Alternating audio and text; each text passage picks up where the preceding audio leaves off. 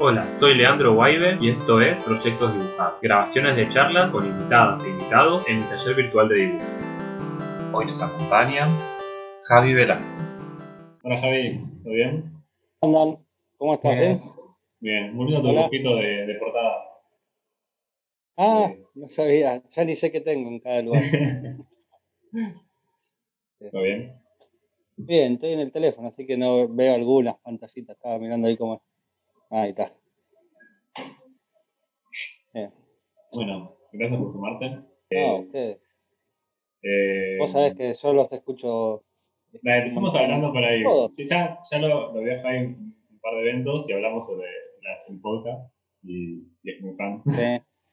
Conoce la voz. Sí, sí, yo cuando. Es muy fan de Manu. No, vamos a explicarle, porque yo cuando, por ahí cuando dibujo así, eh, los escucho. creo que los escuché todos. Y entonces cuando me lo cruzo a Leandro en algún evento, le digo que siempre hay voces que ya reconozco, pero eh, les tenía que poner cara. Así que hoy voy a aprovechar. Bueno, de esta temporada, Manu es de los que más habla, así que ahí está Manu. Soy, de los nuevos. me sumó este año, así que yo estoy, estoy en la segunda temporada, no me contrataron para la primera. Y estoy viendo si renuevo para la próxima también. ¿Pero vos sos el que sos de Córdoba? Sí. Sí. ¿Viste cómo los escucho? Sí. Ay, me encanta que sepa. Sí, sí, sí. Yo soy el de Córdoba y que está acá. de mano que todo el tiempo en toda la charla es como, ¿son todos de Buenos Aires? No, yo, no que soy de Córdoba. Y en toda la charla de mano diciendo eso. Claro, sí, sí, sí. Hay que, hay que defender. Mm, perfecto. Estoy con una luz rara, porque estoy con un velador nada más. En el cuarto no anda bien la luz. Así Bueno, queda tranquilo que eso no sale en el podcast. Lo de la luz. No, por eso, no ah. A mí siempre me gusta empezar por el principio. ¿Cómo, ¿Cómo, fue tu formación? ¿Cómo te vinculaste con, con la pintura? Perfecto. Eh, el principio de todo sería el mismo que el de todos, que es dibujar desde muy chico y, seguir, ¿no? Eh, ahí yo me acuerdo de dos cosas muy puntuales que me pasaron. Una, hay un dibujante que en Instagram se llama Cien Perros. Eh, yo lo conozco porque eh, era compañero de colegio de mi hermano más grande y cuando ellos se, iban a un campamento, a él le molesta que cuente esto, pero lo voy a contar. Ellos una vez se iban a un campamento, algo así, y una de las competiciones era hacer un banderín para el equipo. O sea, y él había hecho una caricatura de un, como de un, un no era un Boy Scout, no sé, era una mochila de campamento y todo. Y cuando yo la vi, cuando volvieron y mi hermano trajo ese banderín y vi ese dibujo que era una caricatura, me fascinó. Dije, ah, se puede dibujar así. Porque hasta entonces dibujar era muy, eh, el que dibujaba bien aviones, dibujaba bien autos, los que sabían copiar a Mickey Mouse, no sé. Y yo en eso no era muy bueno.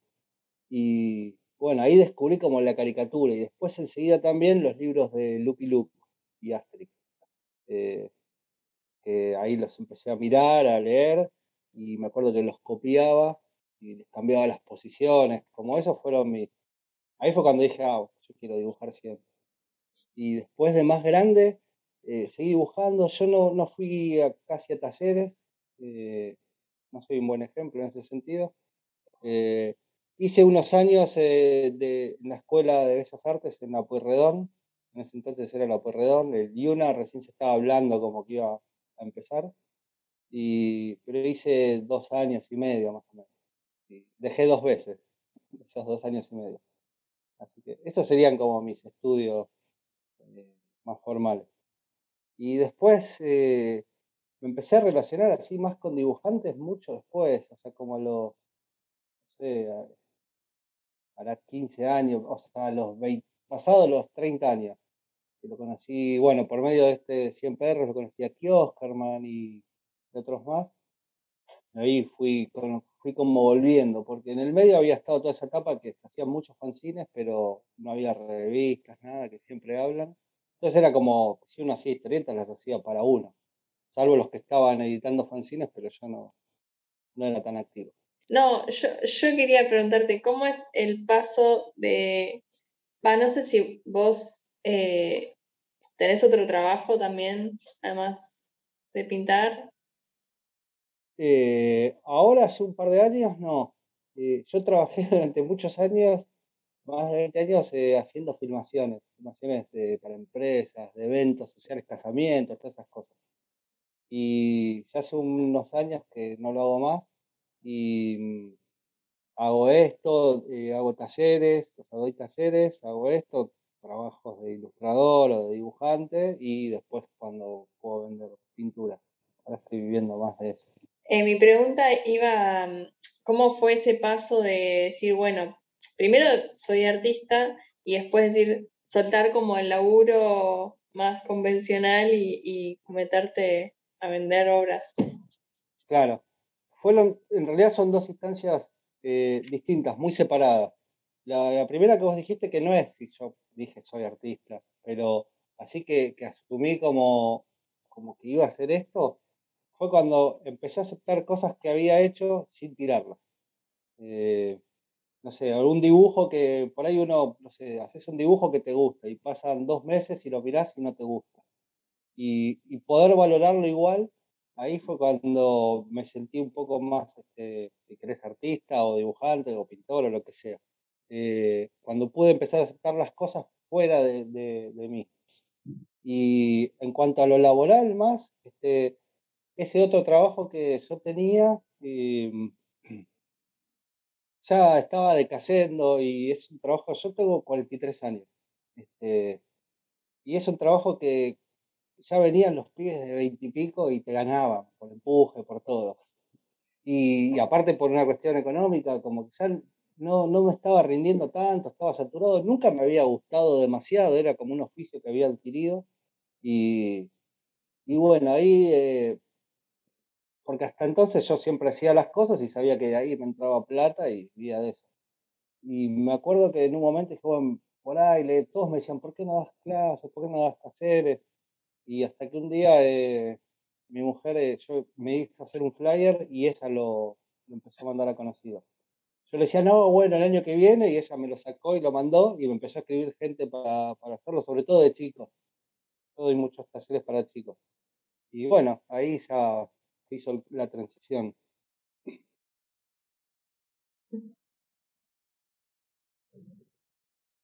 No sé si ahí aclaré mucho la, la situación. Eh, por ahí, eh, Laura, ¿no? No, Lara. Ah, Lara. Este, ah, sos estamos, bien entonces. este, por ahí en una cuestión más eh, de, ingresos es muy irregular. Este, como que ese paso a veces eh, a uno le da miedo por eso. Lo ideal para mí siempre es hacer una transición, pero hay un momento que esa transición la tenés que cortar y decidirte, creo. depende de la responsabilidad de cada uno. Yo tengo un hijo, ya es distinto que si tuviera, si fuera más joven y pudiera decir, bueno, listo, dejo todo y hago esto, total, con esto vivo. Eh, te empiezan a entrar otras responsabilidades, capaz. Pero así todo se puede. Incluso gente es mucho más pilas que yo, le va mucho mejor que yo. En el sentido de pilas me refiero a, moverte para eso. Eh, yo ahí no soy un buen ejemplo. ¿Y, ¿Y, cómo haces para ponerle precio a las obras? Oh, es eh, casi en lo que peor la paso. Eh, no, me cuesta un montón, porque cuesta mucho porque, por un lado, les reconozco un valor, pero no sé, se me hace muy difícil. Creo que es algo común a todos. Una vez en broma decíamos con, con María Luque y con la Watson que estuvieron acá no sé por qué estábamos ahí charlando y decíamos, bueno, hagamos así, cuando a vos te piden un precio, eh, pasales mi teléfono y hablan conmigo. Como hacer así, que cada uno represente al otro, porque yo puedo defender el trabajo de otro y los precios y, viste, si no, como 5 no, esto vale 15, pero con el mío me cuesta mucho más. Sí. Igual es algo que hay que, hay que encarar y hay que defender. De nuevo, yo no seré el mejor ejemplo, pero este, soy consciente de que hay que hacerlo. Y después, otra cosa que tiene ventajas, ponerla hace poco, eh, hubo la muestra en, la galería en Mar Dulce, ahí por ahí arreglas con ellos algo y después ya ellos se encargan. Y eso te ayuda como a, establecer eh, como si fuera un valor, no sé cómo decirlo, sin que suene feo, pero como si pusiera un piso eso, ¿no? O una referencia. Entonces después, si ellos, por vender a través de una galería o lo que sea, si, lo venden a 10, pues después no vas a vender a 3.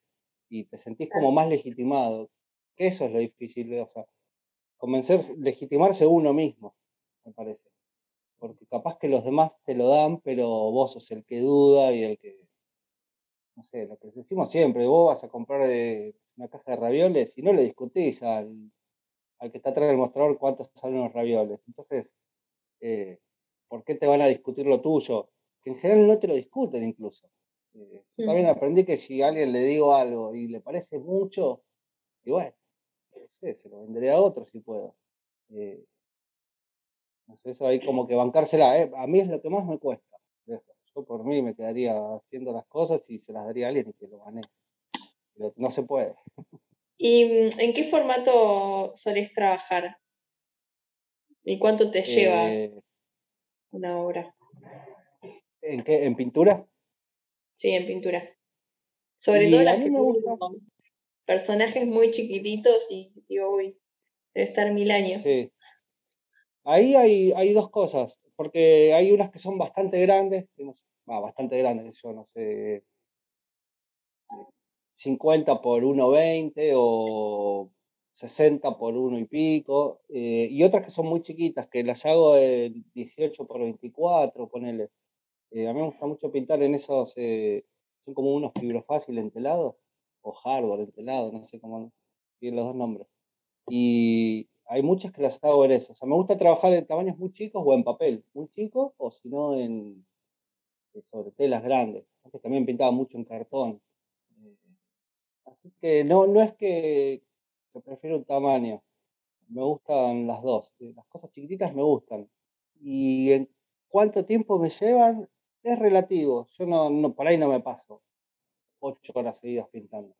Entonces, eh, decirlo en días puede ser eh, engañoso. Em, una vez que le engancho la, la onda, eh, sea, que armo el, fondo, digamos, el escenario, ya lo demás que es diversión, que es ir poniendo todos los personajes, los, los dibujitos, por ahí un día, dos días, no sé, días o sesiones, no sé cómo llamarlo, porque no es que, de nuevo, no es que me siento seis horas ahí a hacerlo. A veces sí, tengo el tiempo y la energía y lo hago. Pero sí, más o menos eso. Yo siempre me creo que soy más rápido. Cuando me dicen, ¿cuánto vas a tardar? En dos días lo tenés. Nada, mentira, pero.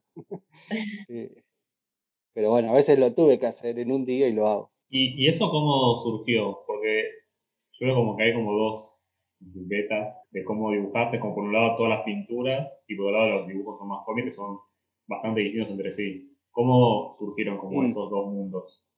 ¿Vos tenías más el de que era más de cómic y el mundo que trabajabas las pinturas o siempre estuvieron en paralelo? Mm, sí, yo creo que empecé más con las historietas antes que con la pintura. Eh, por ahí con la pintura empecé más creo que a los 17, 18 años. Antes de entrar a la, a la, a la Pueyrredón. Ahí por ahí compré tela y empecé a pintar. Este, y desde cuando era muy chiquito me obsesionaba con las historietas tener un estilo. Yo veía, no sé, Kino, Fontana Rosa, Hugo Pratt, cualquiera, todos tenían un estilo. Y cuando era muy chiquito me obsesionaba que yo no lo tenía. Y después descubrí que era una liberación no tenerlo. Entonces, para las historietas, mucho más que para la pintura, eh, me pasa que eh, me interesa más buscarle el estilo según la historieta que quiera hacer. Obvio que siempre dentro de los límites de que soy yo y no es que pueda hacer lo que quiera, pero eh, no sé, cuando hice las de la Barranca de la Muerte, le busqué un estilo que me pudiera ayudar a contar esas historias. Y por ahí tengo otras historietas eh, que son más parecidas a las pinturas, en el sentido que las trabajo con acrílico y pinceles. Eh, hay otras que papelitos recortados, no sé, lo que sea, pero ahí siento que, tengo como más, este, sé cómo decirlo. Sí, no, no más libertad, pero que dejo que me guíe en eso. En cambio, por ahí la pintura es más, en función de lo que más o menos haces, vas encontrando los temas. Ah, así cómics en acrílico no, no había visto. Me acuerdo, pensé que era como que no mezclaba como cosas de pintura con cosas de, de cómic. Ah, no, sí, sí, por ahí eh, más de la época de los blogs. Ah, ok. ahí tenía algunos. Sí, ahí tenía algunos. Eh, pasa que por ahí después no los subí, no sé por qué quedaron ahí. Este, y ahora estoy haciendo algunos. Lo que pasa es que cuando son historietas, a mí en general me nace más hacer historietas cortas. Eh, que hoy día, bueno, las puedes subir a las redes, después no sé si hay mucho más. Eh, y, y, por ahí las hago, pero por ahí no las terminé, las tengo ahí hace dos años y de repente un día las termino y sí, en cuanto las termine las voy a subir, pero sí, justo estaba haciendo una que era en, con pintura, con acrílicos. De hecho, les estaba haciendo unos cartones bien grandes para que fueran más, más cómodos. Sí, por ahí eh, queda más atado a lo que eh, al tipo de dibujo de, los dos libros que salieron, se identifica más eso, que me encanta. Eh, pero en el medio voy haciendo historietas de una hoja, dos hojas, no sé, eh, muy distintas. Ya veré qué se puede hacer con todo esto. Estos silencios, no te asustes, yo como espero como que pregunten. Esto pues en el podcast nunca aparecen, puedo tal vez está cerrado. No, está, está perfecto y también sé, por eso no me lo tienen que aclarar porque yo soy escucha, que están dibujando algunos, que miran para abajo, están dibujando. Yo, si, si se hace un bacho muy grande, les hablo de mi cartuchera y esas cosas. Perfecto, te hacemos solo la pregunta. Sí, solo, claro, este podcast se graba solo. No, no, no. no. Pues que me vayan diciendo y charlemos. Yo te iba a preguntar eh, cómo nace esa serie de, de óleos de batallas si sos muy fan de la historia o no sé. No, no soy muy fan de la historia. Eh, no sé mucho tampoco. Em, de hecho, cuando íbamos a hacer la muestra, eh, yo me acuerdo que decía, si lo ve alguien que sabe, sepa mucha historia, capaz, viste, va a decir algo. Eh, pero no, nacen más, es una mezcla de cosas. De, yo las planteo más como cuando era cuando era chico y iba a jugar, no sé, con los Playmobil o los muñequitos, los soldaditos, que pasabas un montón de rato armando la escena y después los movías, los hacías un poco una acción, pero era más como construir el lugar y, ubicar a los, a los muñequitos. Y entre eso, asociado como a, que esas escenas así como de historia argentina que están más, como que todos tenemos alguna referencia. Eh, no no tan específica como los que les gusta la historia y leen historia, pero yo el, primero que hice de eso fue el del combate de San Lorenzo, que está cuando eh, San Martín se le cae el caballo encima y Cabral lo salva y lo mata. Que es algo que capaz en los actos escolares, por lo menos cuando yo era chico, se hacía. Entonces, el modo de encarar... Que yo fui Cabral. ¿O fuiste Cabral? Yo fui San Martín alguna vez. Eh, pero el modo que tengo de encararlas es, ese, es una mezcla de, recuerdos o registros que pueda tener yo eh, de cuando era chico, de las cosas que estudiabas en, la escuela.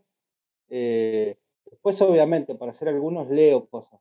Eh, me gusta mucho leer que hoy día con internet es muy fácil, o puedes ir buscando y en algunas me gusta leer los artes de guerra que escribían, por no sé, Belgrano, San Martín, Balcarce, me gusta eh, leer esos para ver qué cosas puedo agregar ahí en las pinturas. Pero no, no soy ni muy fanático de la historia, ni, ni tengo eh, preferencias en general. No sé, hace poco subí una que a ver como una, un combate de unitarios y federales y alguien me mandó un mensaje y me dice, viva la Santa Federación. Y yo no, no tengo esas esos partidos así. Eh, hay personajes que por ahí a uno le resultan más atractivos, ¿viste? Por, el mito o por cómo eran, qué sé yo. Eh, tiene una cosa así como atractiva en un, punto, de Peñalosa, ¿viste? Que eran como gauchos y, manejaban esas, estrategias y todo, pero no, no sé, después este, no, no, trato de que no haya desde mi lado eh, una opinión en eso. Me interesa más como la parte eh, del imaginario también, de, poner cosas que por ahí, no sé, viste que siempre dice, bueno, San Martín no cruzó en un caballo blanco. A mí igual me gustó ahí poner el caballo blanco en la punta de la montaña. Después están los que te dicen, no, en realidad está enfermo y lo cruzaron en una carrera, no sé. Pero bueno, a mí yo quería poner el caballo blanco. Claro, depende un poco más de, de lo que te acordás vos de historias que de, de, que sean historias en sí. O sea, no interesa tanto como la investigación histórica, sino como tu recuerdo de cuando eras chico que estudiabas eso y ese imaginario que tenés vos de San Martín, por ejemplo.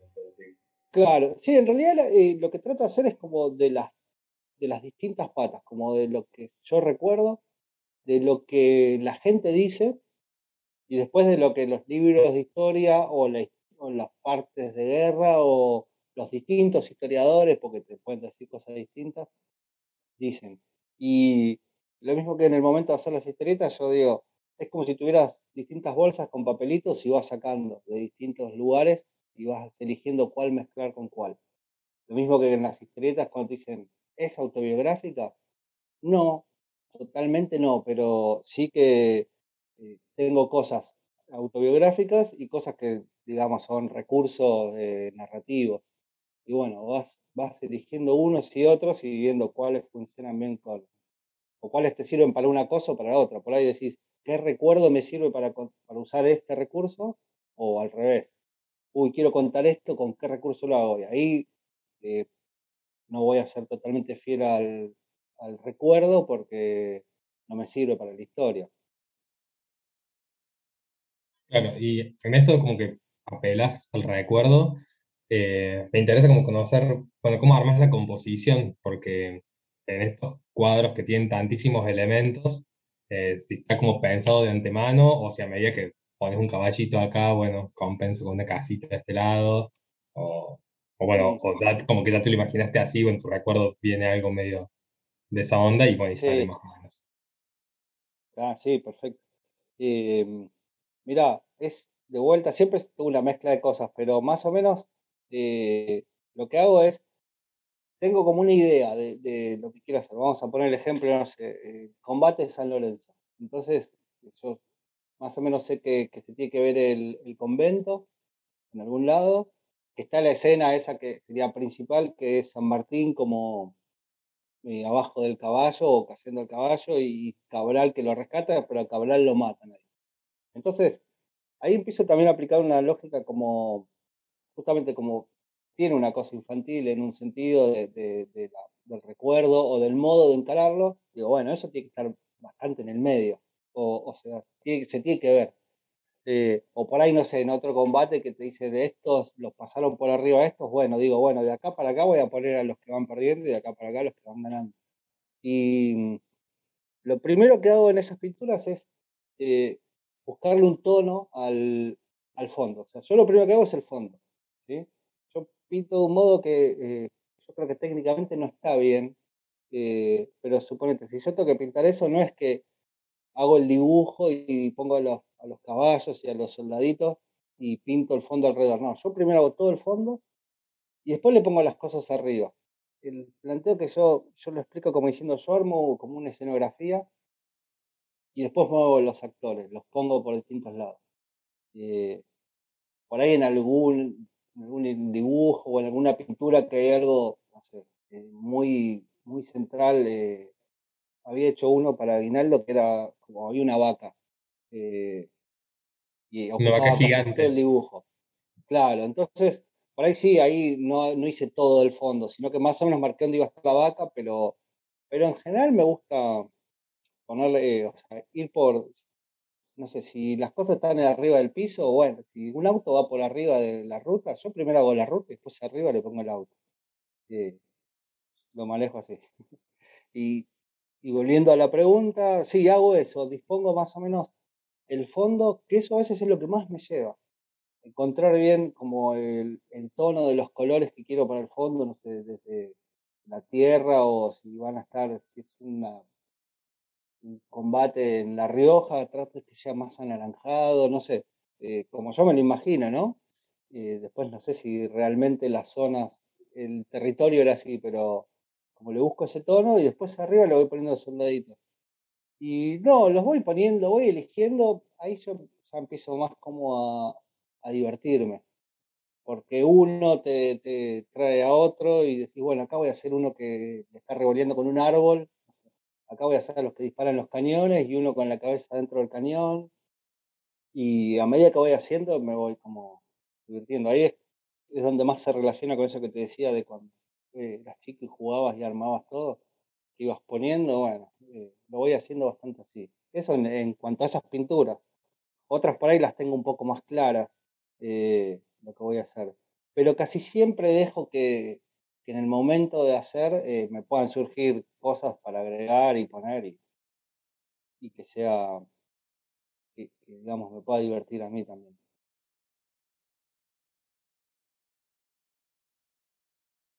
Y en esa línea, cuando, cuando te decís como, bueno, basta, tal terminado, ¿no? Porque yo también los veo y como que pienso que me reembalaría queriendo meterle, bueno, sí, ya le puse la pantera rosa ahora arriba del trencito, y ahora acá este, nada, como que no tiene fin, ¿no? Podés llenar todo de soldaditos, ah, todo de navecitas voladoras, qué sé yo. ¿Cuándo decís, bueno, listo, hasta acá? Sí. Eh, sí, sí, porque aparte, eh, como te decía, a mí lo que más me cuesta es como armar en ese, por ejemplo, que vos decís. Lo que más me costó fue eh, armar el fondo y poner el trencito ahí volcado. Pero una vez que está eso, ya tenés para, ¿viste? Ya está. Porque después los personajitos, en todo caso los tapás y lo volvés a hacer. Y, mi idea ahí, yo tenía ahí la idea de, bueno, el trencito de la alegría volcado y los personajes, pero ahí ya se te va, sí, te vas divirtiendo y no sé en qué momento digo, bueno, listo, cuando ya me duele mucho la espalda, no sé. en general, por cómo están planteadas esas pinturas, no, no soy muy de, de, poner, ponerle, si hay un personaje adelante del otro, o sea, que no se tocan, ¿viste? Son como, como si fuera pegando eh, muñequitos. Entonces, hay un momento que por ahí ya no tenés más espacio y tampoco lo quiero atiborrar de cosas. Eh, por ahí, ahí digo, bueno, listo.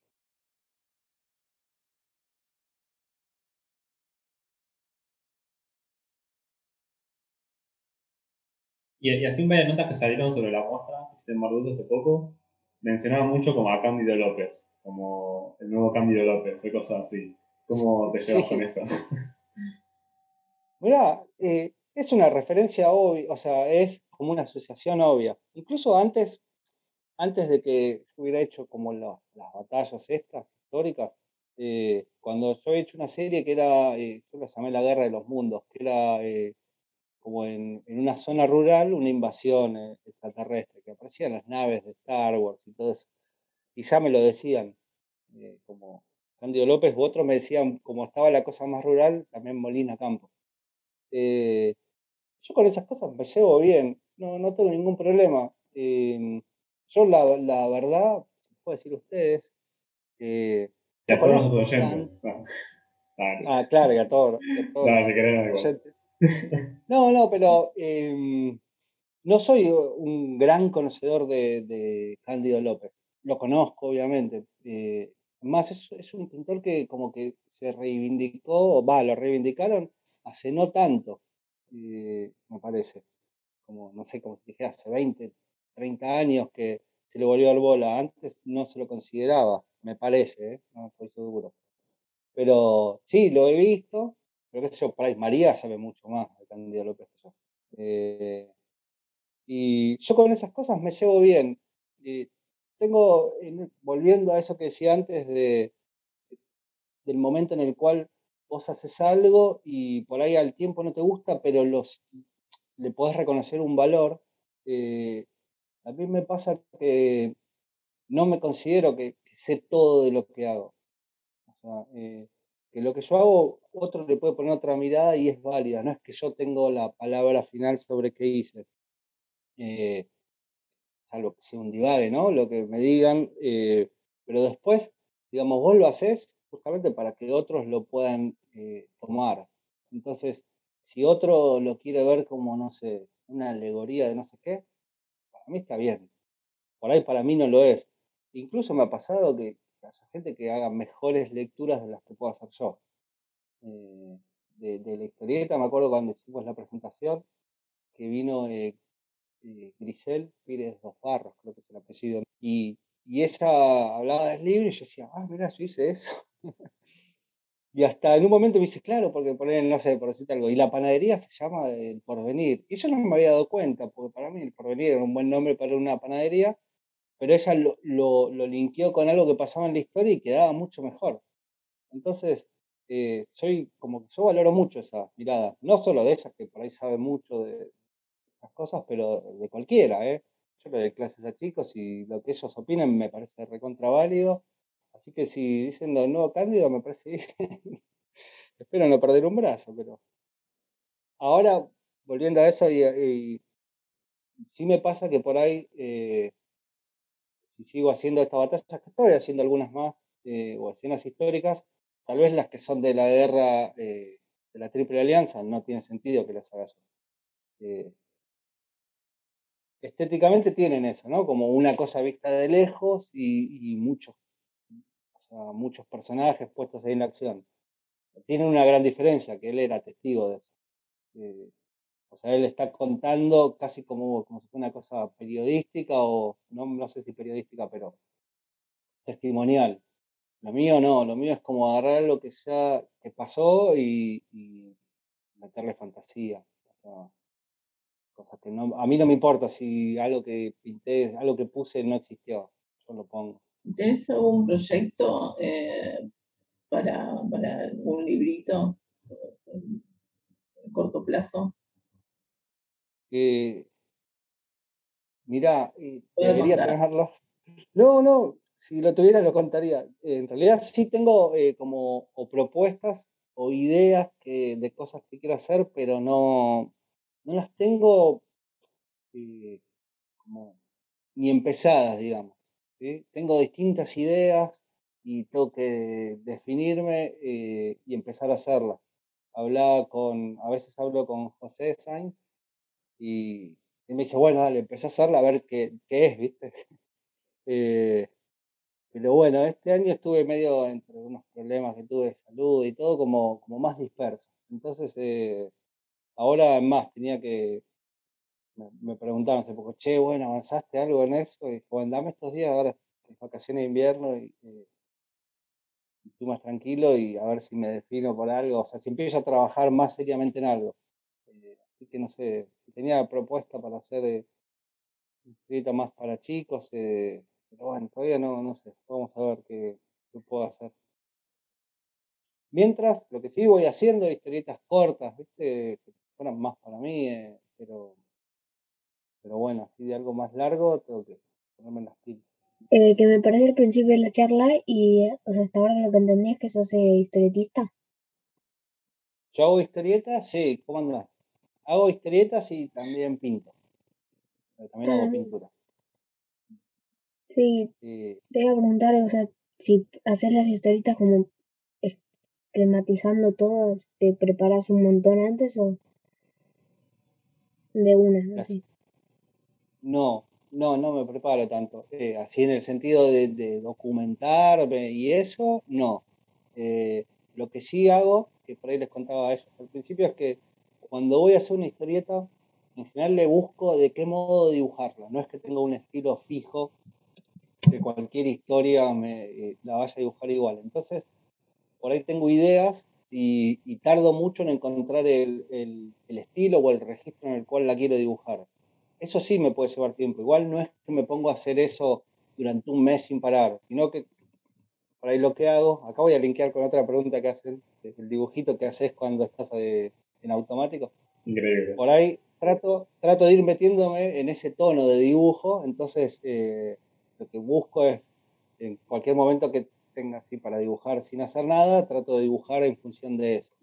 Eh, pero no, te digo, Mati, ni siquiera eh, hago guiones previos, sino que yo tengo más o menos la idea de la historieta y hago un planteo así nomás en, distintas hojas y después eh, las voy haciendo. De hecho, cuando hice el libro de La Barranca de la Muerte, tiene como 200 y pico de páginas. Yo nunca pensé que iba a ser algo así tan largo. Yo primero hice uno o dos historietas cortas, y ahí empezamos a hablar con José Sainz, y fuimos como definiendo para dónde ir, y ahí se me iban ocurriendo más historietas y las, las iba haciendo, pero algunas duraban cinco páginas y otras duraban 30. Eh, y a veces me dicen, bueno, ¿tenés un guion para ver? No, no sé, yo tengo unos papelitos eh, así nomás donde me anoto cosas que entiendo yo solo. Este, así que no, y los, los bocetos que hago son en hojas sueltas o en cuadernos, esos universitarios que me vienen bien porque compro los cuadriculados, porque como no me salen las líneas rectas, eh, con el cuadriculado para hacer los cuadritos ya los tengo medio marcado. Este, pero incluso esos bocetos son eh, incomprensibles, no tienen nada. Después los tiro porque no, Guardé uno para mostrarle a veces a los chicos para que entiendan que no tenés que tener el, va, depende cada uno, que yo no necesito tener el boceto así perfecto. Y en las pinturas nada, no hago bocetos, hago por ahí en un papelito, me anoto algunas cosas y, y hago circulitos o formas así para marcar más o menos dónde van a estar las cosas y después ya me pongo a hacer. Y sos así como de, ahora que nombraste el cuaderno, como de dibujar todo el tiempo, de llevas un cuaderno, una bitácora, una cosa a todos lados y donde pintan, te puedes dibujar, o sos así como, bueno, no, me siento ahora a dibujar en el taller o bueno, no en el espacio que tenés destinado a trabajo y... No. Eh, eh, no, no soy, no, no soy de tener cuadernos, no sé, no, no se arruino, no, me compro cada tanto, ahora, ahora estoy en el campo, por ejemplo, y nos vamos a quedar 15, 20 días, y me traje un cuaderno, todavía ni lo toqué, vamos, 3, 4 días, y, pero porque estuve haciendo otras cosas, eh, pero bueno, en algún momento lo voy a tener que usar. Y no, no soy de ponerme a dibujar en cualquier lado, no es que necesite estar en mi taller ni nada. Eh, de hecho, yo tengo un taller y también dibujo en casa. Eh, pero no soy de esos que por ahí pueden ir a los bares o que van a una plaza y se llevan un cuaderno y dibujan. Trato de tener una libretita o algo por cualquier cosa. Antes las usaba mucho más, ahora no. De hecho, una vez, este, hace mucho, eh, María Luque, cuando hacía la merienda de, eh, merienda dibujo, era creo, un día me, me invita y yo no dibujaba, yo hablaba. te estoy arruinando todo porque aparte había otra gente y no sé, como que me costaba ponerme a dibujar. Me cuesta ponerme a dibujar porque sí. O sea, de la nada. A veces lo hago, pero no, no es que, tengo esa compulsión a dibujar todo el tiempo. Eh, en general es, siempre estoy con alguna idea o con algo que quiero hacer y dibujo en función de eso. Pero, perdón, pero me gustaría tener, me gustaría hacerlo. Eh, me gustaría, digamos, no es que tenga una obligación, no es que tengo proyectos comerciales y me estoy dibujando para. Mis proyectos, ¿no? Pero ponerle que digo, bueno, quiero hacer una historieta y me pongo a dibujar pensando en eso. Pero quisiera eh, recuperar eso de no sé, estar en una plaza, sentarte, ver un árbol y ponerte a dibujarlo. Eh, eso me está costando más y, y está bueno tenerlo. Voy a ver si lo puedo recuperar. Yo te quería preguntar eh, de esas pinturas que son tienen nombres de canciones, como la de Pink Floyd y la de. No, no me acuerdo. Eh, ¿Cómo fue el proceso de eso? Si fue que agarraste algún tipo de imagen de referencia o fue solamente inventado. Eh, ¿Vos decís las que los títulos hacen referencia a canciones? Sí. Sí, sí eso me gusta mucho poner títulos. Eh, aunque sean de frases de canciones, me gusta mucho pensarlos. Para mí es muy importante los títulos. Eh, no, por ahí se me ocurre algo, así alguna imagen o algo que quiero pintar o dibujar y le pienso, eh, por ahí mientras yo estoy haciendo mismo, se me ocurre alguna frase, alguna parte de una canción que me, me sirva como título. Y a veces eso se da en el medio del proceso y eso te puede guiar o indicar más o menos para dónde llevar ese dibujo o esa pintura. Ponele, hace poco hice uno que hay un caballo, así como que hay varios caballos pastando re tranquilos y hay uno ahí como parado en dos patas, resacado, y yo le puse por siempre joven. hay varios temas que se llaman así, Forever Young. Eh, yo tomé, que de hecho le escribí parte de la letra, el de Bob Dylan porque justo también venía escuchando, eh, mientras lo hacía, venía escuchando Bob Dylan, entonces, bueno, busqué la canción y le escribí partes de la letra. Y una vez que tengo eso, por ahí sí se me ocurre darle como una cosa, como una cierta carga que tenga que ver con eso. Pero te preguntaba eso porque también a veces... Ah, gracias. A veces hago también eh, como, hice varias pinturas chiquitas de eh, escenas de recitales o de, o de videoclips, eso también me gusta. Por eso te preguntaba si a cuáles te referías.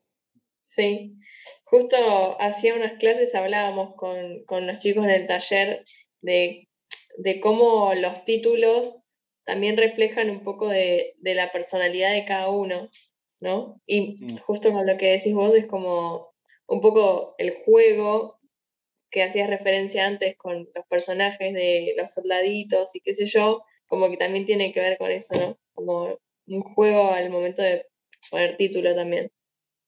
Sí, sí, sí, totalmente. Hay gente que no le gusta poner títulos y, creo que una de las razones es, hay gente que dice que cuando le pones un título es como, como si lo estuvieras definiendo eh, o, indicando cómo hay que verlo, ¿no?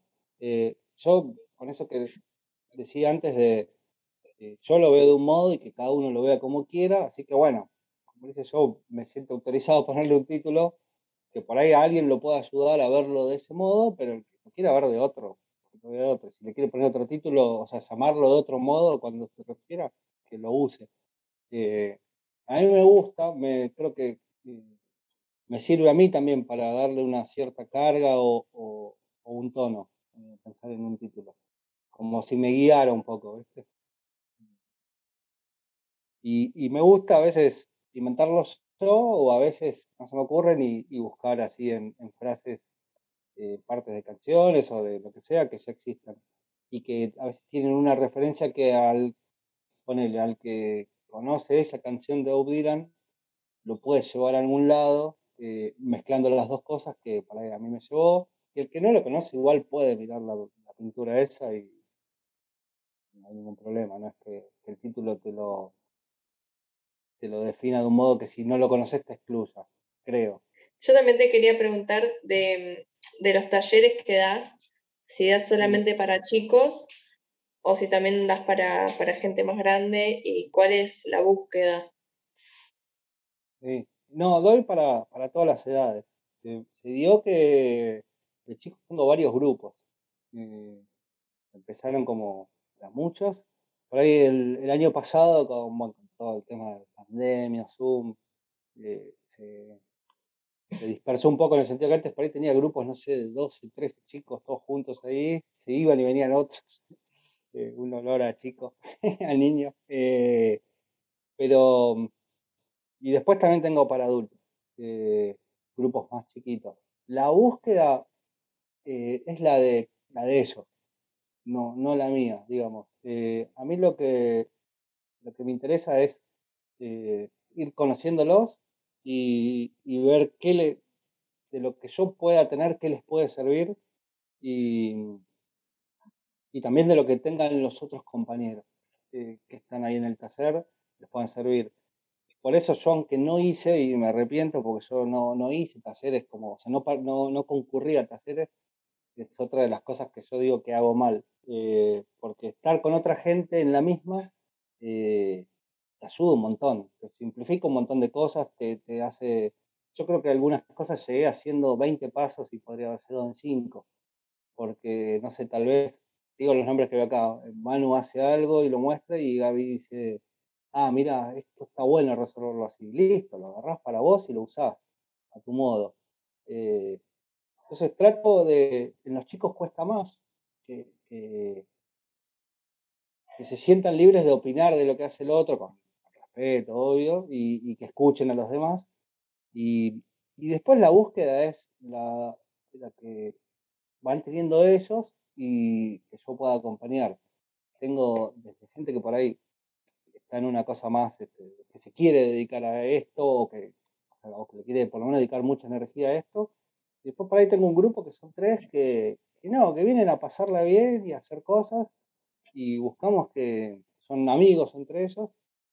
Entonces eh, vamos buscando cosas que a ellos les puedan servir de esto para pasarla bien. Eh, obvio que les, voy tratando de mostrar cosas de dibujo, les muestro eh, dibujantes, a ellos les interesa, pero no sé, tal vez no me voy a poner a darles anatomía, por decir de algún modo. Eh, yo si fuera por mí no daría anatomía porque cuando necesitaran algunos yo la tuve como que volver a estudiar o hay cosas que por ahí yo veo que a alguien no sé, le interesa a un chico le interesa el manga yo no dibujo manga no conozco de personajes pero bueno me pongo me pongo a investigar y para ver qué le puedo dar que le sirva que le ayude este, y lo que trato de alentar mucho es eso como que que cada uno vaya vaya buscando sin miedo dentro de lo que tiene, dentro de lo que tiene y de lo que puede tener. Eso para mí es clave, como que uno no, no se ate a, uy, me gustaría hacer lo que hace tal, nada más. Está buenísimo, pero después seguramente vos tenés cosas que, tenés que ir haciendo y, dándoles el valor. Está vago, Manu, hoy. Estamos concentrados. Hoy estoy haciendo cosas en la compu y como odio hacer cosas en Photoshop y demás, se me está yendo como toda. Siempre mirando para el costado. Eh, yo, bueno, tenía una pregunta antes, pero ya creo que quedó muy colgada, así que eh, estaba pensando si podemos hacer la sección de cómo es tu cartuchera, que nos cuente qué puedo usar para dibujar y si puedes ampliar también lo, lo usas para pintar, como lo más detallado posible también. Para no ser detallado posible, pero como que. Sí, perfecto. Eh, bueno, como les decía, no, no soy de esos que dibujan en todos lados. y Entonces, cartuchera en sí, acá tengo una, que la muestro así nomás. Eh, que en realidad la tengo como cartuchera porque se hizo con unos dibujos míos, entonces me la dieron, viste que lo haces, te pagan y te dan uno, entonces me quedó como cartuchera y voy metiendo las cosas, pero básicamente lo que uso son lápices. Eh, para, para, hacer así los dibujos de las estrellas me gustan los lápices medio duros, no sé, 4H, así que no se ven tanto. Eh, wow, sin ¿en Pensé que nadie sí. esos lápices. Sí, para, para, dibujos así, no sé por qué me van, eh, son cómodos. Obviamente sin apretar mucho, pues después te hace. Sí, se te marca todo. Claro, pero así suavecito me, me re gustan. Eh, después tengo, no sé, el otro día limpié unos estilógrafos que tenía y recuperé algunos. Eh, ah, qué bien. Yo los que tengo creo que me murieron. tengo que recuperarlos mejor. Yo en realidad en un momento me acuerdo que eh, Delius, eh, dibujante que es muy buena, ella los reusa, había perdido la cartuchera y lo contó. Y yo le digo, yo tengo un montón que no están sucios, te los regalo. ¿viste? Al final alguien le regaló y no necesitó y y me mandó las instrucciones de cómo limpiarlo. Entonces el otro día dije, bueno, lo voy a hacer. Con vinagre, sí, todo. Ah. Algunos lo recuperé, otros no. Después uso, eh, uso distintos lápices. Tengo estos como mecánicos con distintas minas, más gruesos, más, finitos. Me gustan también los 6B, eso, pero eh, tengo estilógrafos de estos descartables, que no son muy prolijos. Yo sé que los que usan mucho esto tienen eh, separados cuáles tienen la punta bien, cuáles no. Yo no. no, no sé. Eh, uso plumas, también pluma y tinta china. Pues para, para entintar las historietas me gusta bastante usar eso. Eh, ¿Qué pluma usas? ¿Qué punta tiene? Ah, no sé. Ah, ¿cucharita es o...? No, distintas. No sé cómo se llaman. Sí, ah. esta creo que es más. Eh, En realidad también. Sí, te escucho. No, conozco dos iguales que más se usan, la cucharita y la guillot, y después hay otras como más de caligrafía, que no sé el nombre. Claro, yo, eh, son cosas que a lo largo de los años fui comprando y teniendo, y por ahí eh, las plumas, tengo unas de esas guillot que en un momento todos decían, son las mejores. Y no las uso tanto porque a veces no me resultan tan cómodas y por ahí, a veces uso los plumines escolares, ¿viste? Los naranjas. Y funcionan, este, pero a veces los tengo medio sucios, entonces meto en la tinta, saco, no, no sirve, agarro otra y voy buscando cuál me sirve en el momento. Así que para, para dibujar uso eso, lápices, lápices y algunos estilógrafos. Para pintar, yo pinto con óleos y con acrílicos, básicamente. A ver, en cuanto a las marcas, eh, yo tengo una, una premisa que fui logrando con los años, que es eh, que el material no te frene. Entonces, em, los, muy, los muy económicos a veces son malos y no te sirven de algunas cosas, eh, pero los muy caros te pueden inhibir. Eh, no sé, si te compras los óleos que salen dos mil pesos el pomo, no lo vas a querer usar. obvio. Yo no me los quiero ni comprar, no usar, no los quiero ni comprar, pero no los querés usar. Entonces, yo uso mucho, pinto mucho con espátula, pongo mucho pintura. Entonces, eso lo salva. Eh, uso Monitor, que es una marca de acá. Tengo algunos acrílicos, tengo de distintas marcas. El óleo, por lo menos para mí, tuvo una ventaja que es que mucha gente prueba a usarlo y después se cansa o no le sirve. Y en un momento dice, che, tengo unos óleos que no uso más, más. Y así he ligado a lo largo de mi vida dos o tres eh, bolsas con óleos, todavía los tengo algunos. Eh, pero el tema es que si necesito, por ejemplo, usar mucho, eh, no esté frenado porque estoy gastando un dineral, digamos. con los acrílicos también uso Alba, uso los Eureka, los, no sé, los, los que llaman acrílicos decorativos. a veces de algunos tengo algunos mejores y está buenísimo. Por ahí, por un cumpleaños me regalaron unos de buena marca y los uso, pero no, no distingo entre eso. Mientras cubran, eh, hay algunos decorativos que lo vas a usar y por ahí no, no, sirven para nada, pero igual algunos colores muy artificiales los uso, pero eh, digamos ahí va en contra tuyo. Eh, si, no, si no cubre, no te sirve. Lo mismo con los pinceles, yo no soy muy cuidadoso, entonces no me puedo andar comprando pinceles carísimos porque no los quiero usar. Me regalaron dos y todavía los tengo ahí porque digo, no, porque después me voy a ir y no los lavo. Entonces eh, uso mucho los compras en el chino, eh, así en paquetes de a muchos. Me gusta tener muchos, entonces es el único modo que puedo lograrlo.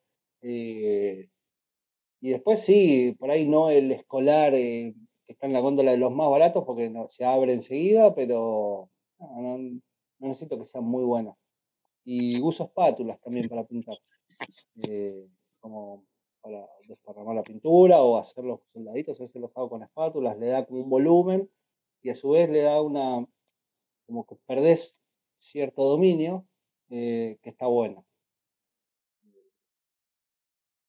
no, no, perdés precisión y, a mí eso me gusta. ¿Y eso así con, con el, ¿cómo se? Con, con, la materia de una o lo diluís un poco con algo? Como... Eh, no, en general, cuando uso la espátula, en general así de una. Eh, salvo que tenga que cubrir una superficie muy. Porque los fondos los hago mucho con espátula. Para eso es una superficie muy grande, eh, sí, para, no, para ahorrar. Este, por ahí lo diluyo un poco, pero uso poco diluyente. Yo el óleo lo diluyo con agua ras. a veces sí uso, porque está mejor, el aceite de lino y no sé qué, pero yo uso agua ras el Hidra, ¿viste? La lata grande. ah, ¿en serio? Tipo la barras así de ferretería. Sí, sí. Es más, dije esa marca porque no tiene tanto olor. Hay unos que tienen olor horrible. Sí. Eh, bueno, yo vi que gente de Estados Unidos usa de esos también, como que compran aguarrá de ferretería, pero hay unos que vienen sin olor que acá no encontré mucho. Ah, y hay algunos sin olor, ¿eh? Lo que pasa es ah, que el vegetal creo que es el que no tiene, no sé, no me acuerdo. Eh, ah. Pero algunas marcas tienen menos, hay unos que tienen olor a podrido, ¿viste? Cuando abrís el coso tiene un feo olor que te deja feo olor y como en el taller después viene gente, no me gusta. El olor a guarrá sí me gusta, rico. Pero lo que es la esencia de trementina está buenísima, pero para el modo en que yo puedo pintar no la necesito tanto. Yo no, no diluyo y hago así como, no sé cómo llamarlo, como, sí, degradé. Eh, yo soy más de poner la pintura. Entonces, uso eh, como para que el pincel corra, pero no, no más que eso. Así que sí, aguardas de ferretería. y de soporte eh, pinto sobre tela, en general trato de, si puedo, comprar bastidores armados porque tengo tela también, pero no me quedan tan bien. Debería aprender a hacerlos bien. Eh, después, sobre esas fibrofácil entelados me gusta mucho. Sobre papel, sobre cartón, ahí el soporte para pintar cualquiera. Eh, me gusta, depende del tamaño, pero me gustan mucho los papeles, eh, esos que son como artesanales, creo que se llaman, eh, me gustan, pero no, no tengo uno preferido. De hecho, uso papeles por ahí para pintar con acrílico, uso papeles que son para acuarela, con que se banquen, los voy probando y, voy eligiendo. A veces por ahí compré un papel que era para acrílico y no me gustó y uso otro. Por ahí, por el modo de pintar que tengo, necesito que se banque una cierta cantidad de material, pero eh, es muy de, es otra cosa que a lo largo de los años por ahí fui comprando y tengo y cuando ya me quedo sin plata voy y veo que tengo y voy probando en eso. Eh, pero cuando alguien me dice que, quiere pintar, viste, por ahí, no sé, eh, entre los dibujantes, ¿no? a vos por ahí te pasa, ¿no? Que vienen y te dicen, che, quiero pintar, Yo siempre lo que recomiendo es, bueno, agarrar un cartón de una caja y pinta ahí eh, o agarrar el papel que tengas, ¿viste? Porque están los que te dicen, no, y me voy a comprar un bastidor. Y eso tiene una contra, eh, para mí, de nuevo, que es que el material te juega en contra, que y vos te vas a la librería, te compras un buen bastidor, las pinturas, todo, con lo que gastaste mínimo tenés que pintar el, Guernica, eh, o no sé, la Soconda, no podés. Entonces ya salís, viste, que como si como si no fueras a pintar nunca más. Eso es lo que yo digo. Y ten en cuenta que si te gusta vas a seguir pintando, entonces no necesitas que este sea el mejor del mundo o el mejor que vos puedas hacer. Ideal sería que no lo fuera, así te dan ganas de seguir haciendo otro. Entonces, eh, para mí eso es clave, como en algo que vos sientas que incluso que si no, no sirve lo podés tirar. O sea, si te pusiste a pintar y no resultó un cartón, lo tirás y agarras otro y seguís. Este, siempre sería eso, que el material no, no te gane a vos. Y después que vos no le ganes a, la obra, como lo quieras llamar. Yo no sé muy usar la palabra obra, pero digamos, que tu cabeza no le gane a, lo que vas a hacer. Eh, que vos puedas eh, separar un poco eso y, no sé, por eso está bueno mostrárselo a otros. Porque por ahí vos hiciste algo y decís, uh, esto está malísimo. Y vienen no sé, ahí en el taller, ¿no? Eh, uno hace algo y dice, esto es malísimo.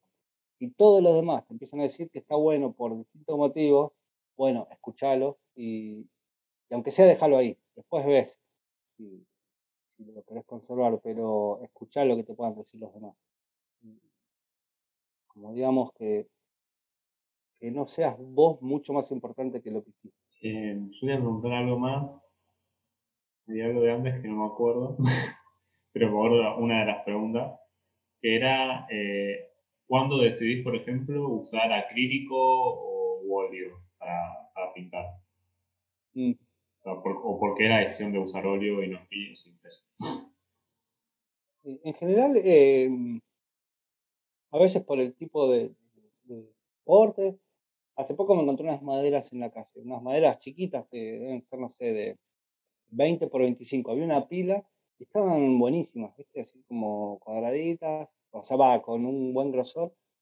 Estaban ahí, alguien estaba parado al lado, digo, ¿esto lo vas a tirar? Sí, bueno, la llevé. Y por ahí, ahí, digo, bueno, esto eh, las, les, pongo como una base de gesso, gesso se llama así, eh, para que no me, no me chupen toda la pintura, digamos. Pero, mm, y esas, no sé, porque apenas las vi dije, uh, esto está bueno para pintar con óleo arriba. Eh, después algunas igual usé acrílico. O sea, a veces el, soporte y a veces el tipo de imagen, eh, o sea, lo que quiere hacer también por los tiempos. Eh, porque mm, como yo igual el óleo, como no diluyo mucho, no tengo el problema, no tengo que estar 10 días para que se seque sí, tengo que esperar un poco por ahí, pero digamos, puedo seguir trabajando todo lo que quiera. Eh, igual el acrílico en ese sentido está mejor, eh, estás muy embalado, decís, bueno, hago esto, de poner este fondo así y enseguida ya puedo empezar a hacer todo sin dificultad. Igual esa dificultad a veces me gusta, a veces preparo eh, mezclando mucho entre óleo y gesso y todo para que después poder poder trabajar arriba y que sea como ir por el barro, Como, como que, que plantee una, una rusticidad o una dificultad que, le ayuda a la expresión. Así que no, no sé cómo decir, elijo y depende. No, está bueno, está bueno. Mm, mm. Ani, tú no querés preguntar nada. O sea, a veces te veía como medio como de preguntar, y no sé si era eso o estabas jugando. preguntando todo lo que quería preguntar. No, tal vez si en, estos, en estas pinturas donde hay como muchas mini situaciones, si tienes alguna situación favorita, como que repita siempre en, en, todos los, todas las pinturas. Ah, mira, eh, no lo había pensado, pero creo que en muchas siempre hay alguien que está como medio de espaldas mirando mirando alguna de esas situaciones que están adentro. Eh, no, es que esté, que sea como el observador total, pero siempre hay uno que está ahí mirando, no sé, en la de los parques de diversiones y eso, siempre hay uno que está así como, ah, mira, sin demasiado. Y después, muchas veces hago alguno que se está agarrando la cabeza. Uy, mira lo que está pasando. Eh, sí, no lo había pensado, pero sí, esos como que los tengo medio automatizados. Mensajes secretos en las pinturas de Javier Velasco. Así ponemos el título de Contigbite. sí, no, no sé, no, mensajes no hay, pero. Eh, sí, sí, pero métacos, eh, eso sí. Pasa que yo eh, a veces les voy, les voy haciendo como si les fuera inventando diálogos, o sea, viste como cuando los chicos dibujan que se van haciendo una película, a veces me doy cuenta que estoy haciendo lo mismo, como que, no sé, si estoy pintando a alguien a caballo, capaz que hago ruido a caballo. Eh, por dentro, no es que ando así haciendo ruidos. Pero, viste, no sé si les pasa a ustedes, hoy lo hablaba con un alumno chiquito que me decía que, que cuando dibujaba sacaba la lengua, Y, así, a mí me pasa que cuando estoy dibujando a alguien con, con alguna expresión, pongo esa expresión. O sea, vas a dibujar a alguien con cara sorprendida y vos, sin darte cuenta, estás levantando las cejas y todo. Eh, no sé, serán formas que uno se acompaña para hacer las cosas. Como en general está solo, eh, entonces le voy, a veces hago, no sé, mientras los voy pintando me imagino que dos están charlando.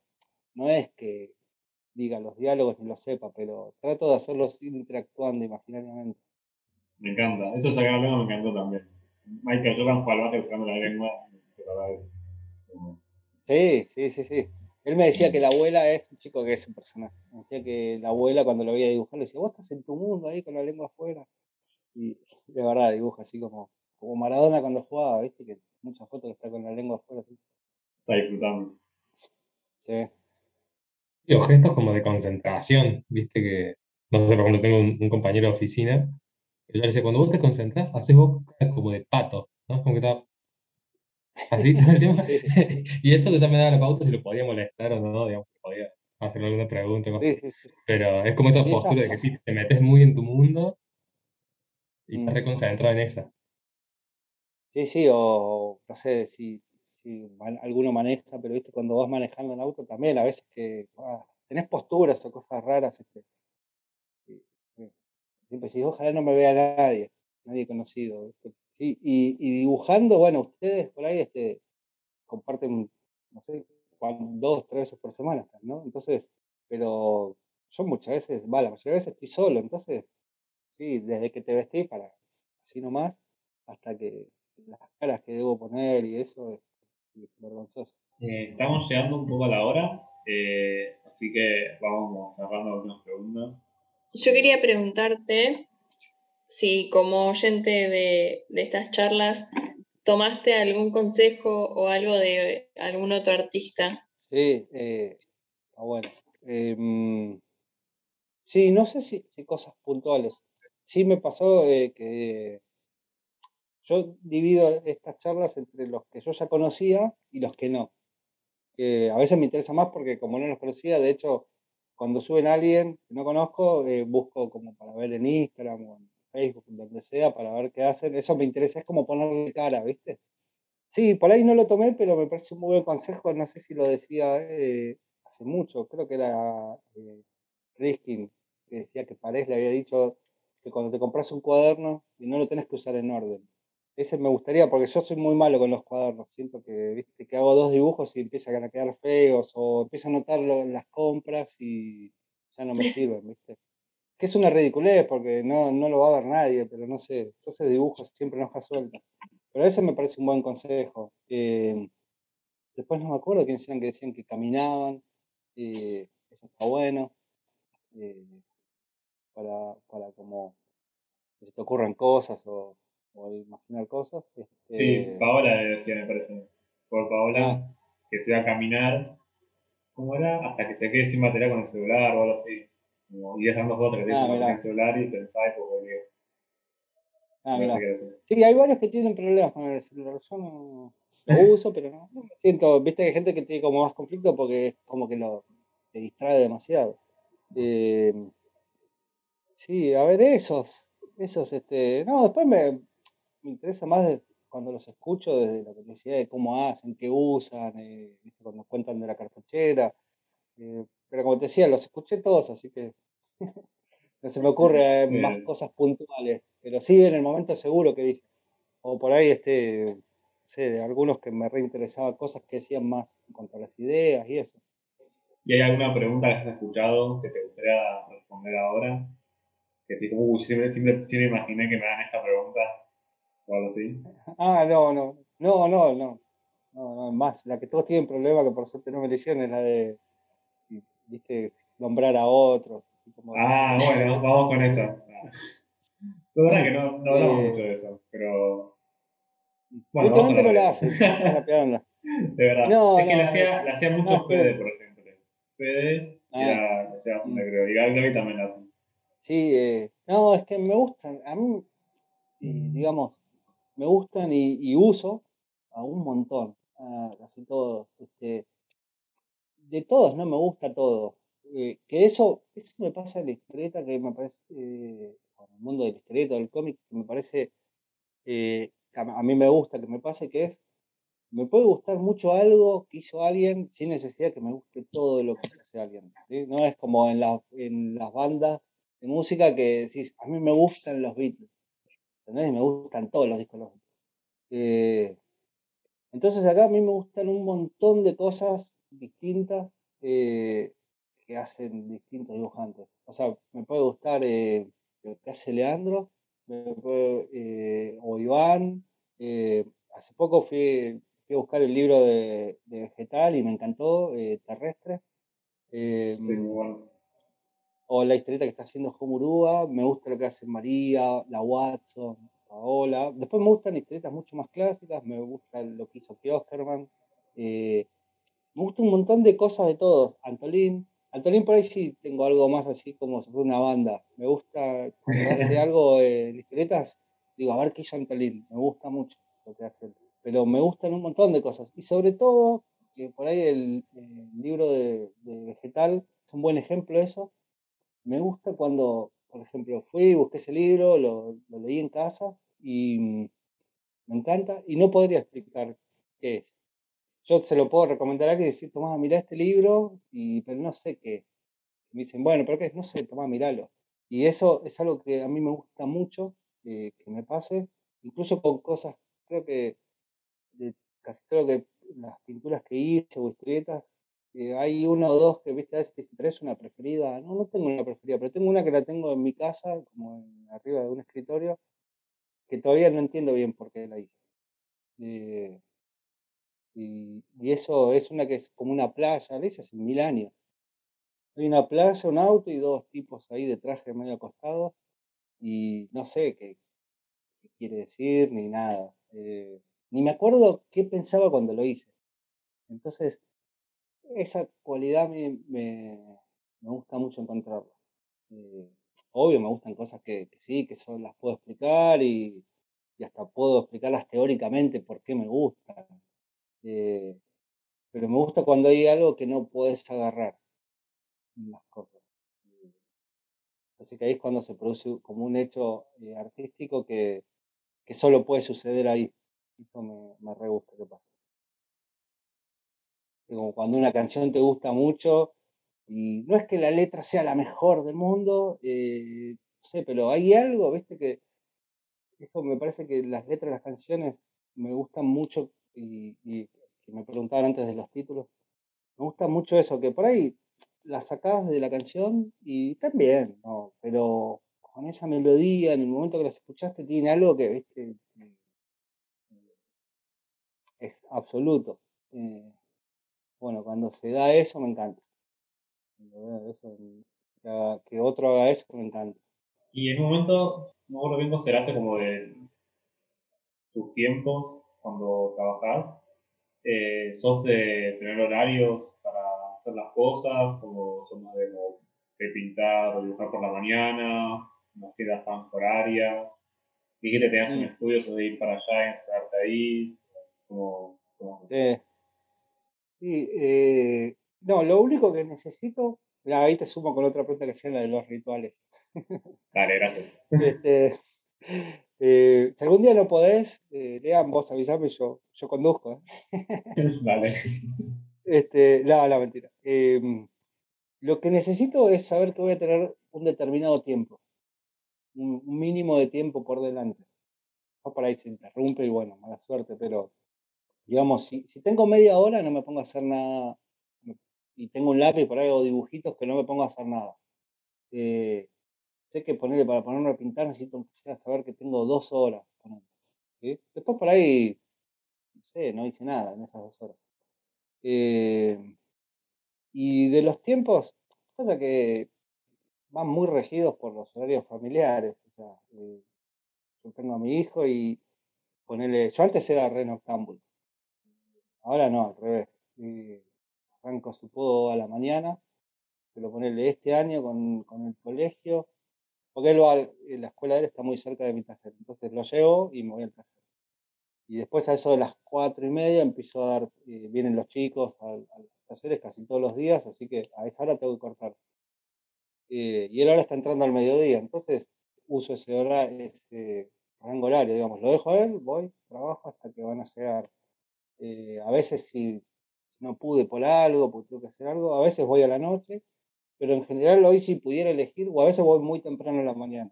Si pudiera elegir ahora lo que más me está gustando es en la mañana, bien temprano, arrancar y se me da esa sensación que antes me daba la noche, viste que a la noche decís, no tiene fin y nadie me va a molestar. Eh, pero bueno, estoy más grande, me cuesta la noche, ya no me puedo quedar hasta cualquier hora. Al día siguiente no, no sirvo. Antes no, viví toda la, desde adolescente hasta unos años siempre de noche. Y mira, te completo con algo que es, no tiene que ver con la luz. No tiene que ver con la luz. Viste que como, como pintor debería decir que sí. Así, igual a la mañana hay como otra, un poco más de luz, pero bueno, no es que tengo ventanales, ¿viste? Entro un poco de luz, pero manejo con la luz del techo. Este, así que eso, a la mañana. Si puedo elegir a la mañana. Respuesta final, a la mañana.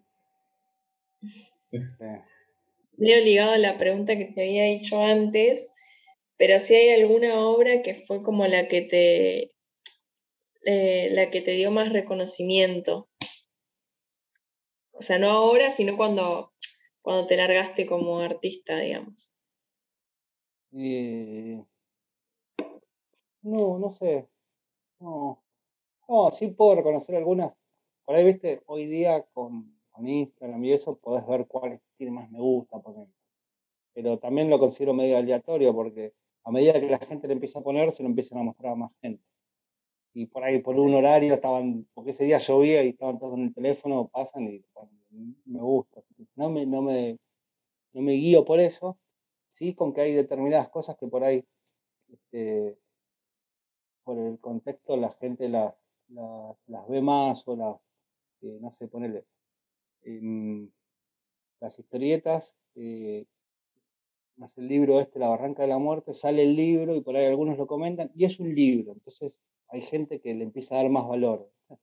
En las pinturas también, por ahí, ahí se la muestra, esta última, y eh, salieron dos notas en los diarios, entonces una amiga de mi mamá ya me dice, ¿saliste en la Nación? Y hoy día la gente no mira, no ve tanto los diarios, capaz que lo ve mucho más en Instagram que en el diario, pero bueno, para cada público tiene como determinado valor cada cosa. Y mm, así que no sé, o por ahí las ilustraciones de Aguinaldo, que eh, por ahí porque ahí se, se, relaciona también con quienes escriben las notas, eh, quienes más colaboran en ese número de la revista, entonces eh, por ahí se vieron más. Este, pero no sé, eso por ahí sí serviría para decir que, a veces hay determinadas cosas que, uno, eh, no es que haces para, pero que eh, pueden tener esa, esa ventaja. No quiero que suene como cuando alguien te ofrece algún trabajo y te dice, te voy a dar visibilidad, no, eso no existe. Pero sí que dentro de lo que vos haces y de las propuestas que tenés, lo puedes llegar a evaluar. Eh, editar un libro de historietas no, no va a ser misionario a nadie. No, ni siquiera no misionario. No, no te va a dar nada económicamente. sé, cuando te liquidan, capaz que vas y te compras vos un par de libros. ¿Entendés? Eso. No más que eso. Pero sí te puede dar que, por ejemplo, no sé, eh, yo doy talleres y que la mamá de los chicos dice nada, ah, o, cualquiera, ¿no? Dice, mirá, tiene este libro, este libro. Y como si fueras alguien, ¿viste? Eh, pero en el fondo sabemos que no es tanto eso. Eh, pero bueno, a veces te puede dar eso, o, publicar en determinado lugar, sin que esto vaya eh, a favor de eso que te decía, de que cuando alguien te dice te va a dar visibilidad, no. Primero, todas esas cosas a mí me las pagaron. Me pasa que algunas este, sirven para eso. Y después hay otras cosas que hago porque que no por el, como un fin económico, poner hace poco un chico que iba a sacar un disco y, y, me dijo que quería que le hiciera la tapa y, y por ahí, este, ¿cuánto, ¿cuánto te cobro? Y digo, mira, no sé, es tu proyecto, ¿cuánto estás destinando? ¿Cuánto podés pagarme? Eh, y en él no me dijo, te voy a dar visibilidad. ¿no? a mí me interesaba porque me gustaron las canciones que me mostró, porque me interesaba acompañar su proyecto, eh, de algún modo. Ahí, lo, digamos, lo único que entraba en, evaluación mía era eso, y que podía hacer lo que yo quisiera, ¿no? Eh, a nivel así, imagen. Pero bueno, cuando te ofrecen algo, evaluás distintas cosas. No las que ellos te dicen, sino las que vos quieras evaluar a favor de eso. Digo en contra de los de, vamos a dar visibilidad. Yo cuando me dicen eso digo, ya tengo, o sea, mido dos metros, me ven de todos lados. No necesito que me dé visibilidad vos. Este, pero bueno, a veces determinados contextos te pueden ayudar para otros trabajos, o sea, pensando en otros trabajos, no en, más me gusta o en eh, más, este, no sé, o en que salí en un diario, sino en que esas cosas te pueden traer otros trabajos y uno de los problemas que podemos tener nosotros es la irregularidad. Entonces, a veces está bueno como ir alimentándolo de distintas formas. Pregunta de cierre. Claro. Bueno, ¿y tenés algún consejo o algún ejercicio para recomendarnos? esa, es la más difícil, esa es más difícil que nombrar gente. Ah, sí, ya seguro la pensé. Pero veniste preparado. Vos no sabías, hay gente que la agarra así. No, no, no, no, es que me siento mal porque capaz que cuando hablé ya eh, dije algunas cosas que creo que, que las podría traer acá como eso de en cuanto a los materiales o a, o sea, que esas cosas no te ganen a vos. Eh, entonces, por ahí sería cosas más puntuales, pero si alguien me dice, che, quiero hacer una historieta, bueno, no, y te cuentan una mega historia, no sé, que parece Batman, eh, así con todas esas complejidades, pero bueno, hacete una página del medio. Eh, y después, si funciona, vas hacia atrás y hacia adelante, en el sentido que el justo dije Batman y yo no sé tanto de Batman, pero digo, no es que construyeron todo el universo Batman de una y empezaron a hacer historietas, sino que, bueno, primero sale una historieta de 20 páginas y después se va construyendo el resto. Y lo mismo cuando alguien me dice quiero pintar, que yo digo, bueno, agarra un cartón y con lo que tenés, o comprarte un par de cosas, pero con un cartón, ponete a pintar ahí o en una hoja buena y listo, no, digamos, no arrancar este, en algo que te pueda frenar. Y después, lo otro que dije antes, que es que tu cabeza tampoco frene lo que estás haciendo en todo momento. Eh, hay un momento donde hay que ponerle cabeza, pero digamos que no te sientas más importante que lo que estás haciendo. Eh, eso sería. Bueno, igual también es verdad que dijiste muchos consejos también a lo de la charla y también se pueden agregar. Sí, igual a ver, no quiero que suenen, no son consejos, sino que son cosas que... Son consejos, son consejos. Bueno, son consejos, pero digamos, eh, que a mí me pueden haber servido o que yo los eh, cometí esos errores y alguien me los hizo notar, entonces los, digo así, ¿no? No es que... Este, y voy a, voy a sumar otro, porque yo escuché todos los, capítulos.